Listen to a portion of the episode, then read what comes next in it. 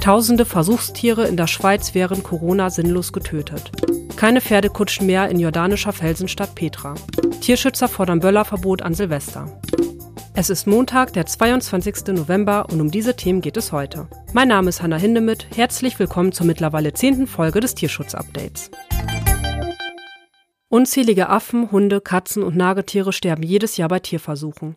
Aber nicht alle Tiere, die für Experimente gezüchtet werden, werden auch in den Laboren eingesetzt. Nach Schätzungen von Ärzte gegen Tierversuche werden in Deutschland im Jahr mindestens vier Millionen sogenannte Versuchstiere getötet, weil sie zum Beispiel zu alt sind, das falsche Geschlecht haben oder unerwünschte genetische Merkmale besitzen. Das sind aber nicht die einzigen Gründe.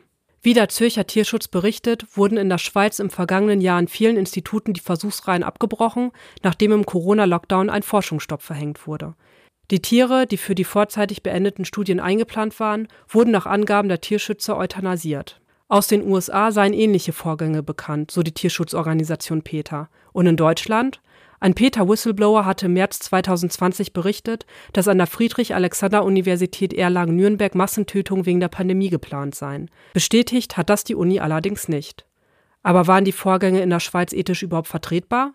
Das habe ich Nadja Brotmann vom Zürcher Tierschutz gefragt. Es stellt sich die Frage, ob es rechtmäßig war, die Labortiere im Lockdown ohne Erkenntnisgewinn vorzeitig zu euthanasieren.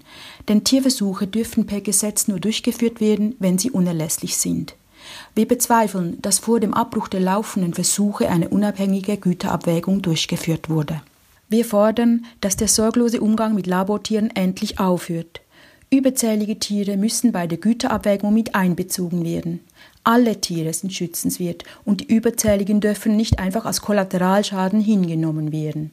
Wir fordern zudem Notfallpläne, die auch während einer Pandemie die Versorgung der Tiere sicherstellen. Dazu gehört, dass Tierpflegende ebenso wie medizinisches Personal als systemrelevant eingestuft werden.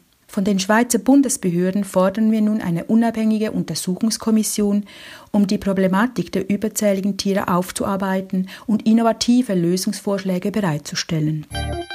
Die verlassene jordanische Felsenstadt Petra ist seit 1985 UNESCO-Weltkulturerbe und zieht jährlich rund eine Million Touristen an. Doch Tierschützer kritisieren die antike Ruinenstätte. Der Grund? Pferde zogen Touristen per Kutsche durchs Tal. Eine echte Tortur, denn die Wagen waren mehrere hundert Kilo schwer und wurden von den Pferden über Schotterwege gezogen. Doch damit ist jetzt Schluss, denn Tierschützer haben erreicht, dass die Kutschen nun durch elektrische Golfwagen ersetzt werden. Und die sind nicht nur umweltfreundlich und beenden das Leid der Pferde. Sie sollen auch noch neue Arbeitsplätze in der Region bringen, sagt Suleiman Farajat von der jordanischen Tourismusbehörde.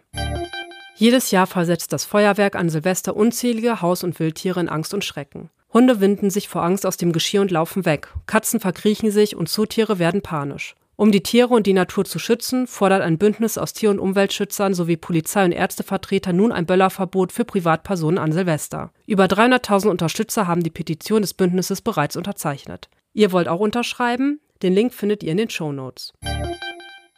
Und damit endet das Tierschutz-Update für diese Woche. Ich würde mich sehr freuen, wenn ihr auch am kommenden Montag wieder einschaltet, wenn die nächste neue Folge erscheint. Und ganz wichtig, abonniert diesen Podcast gerne in der App eurer Wahl. Ich wünsche euch einen guten Start in die neue Woche.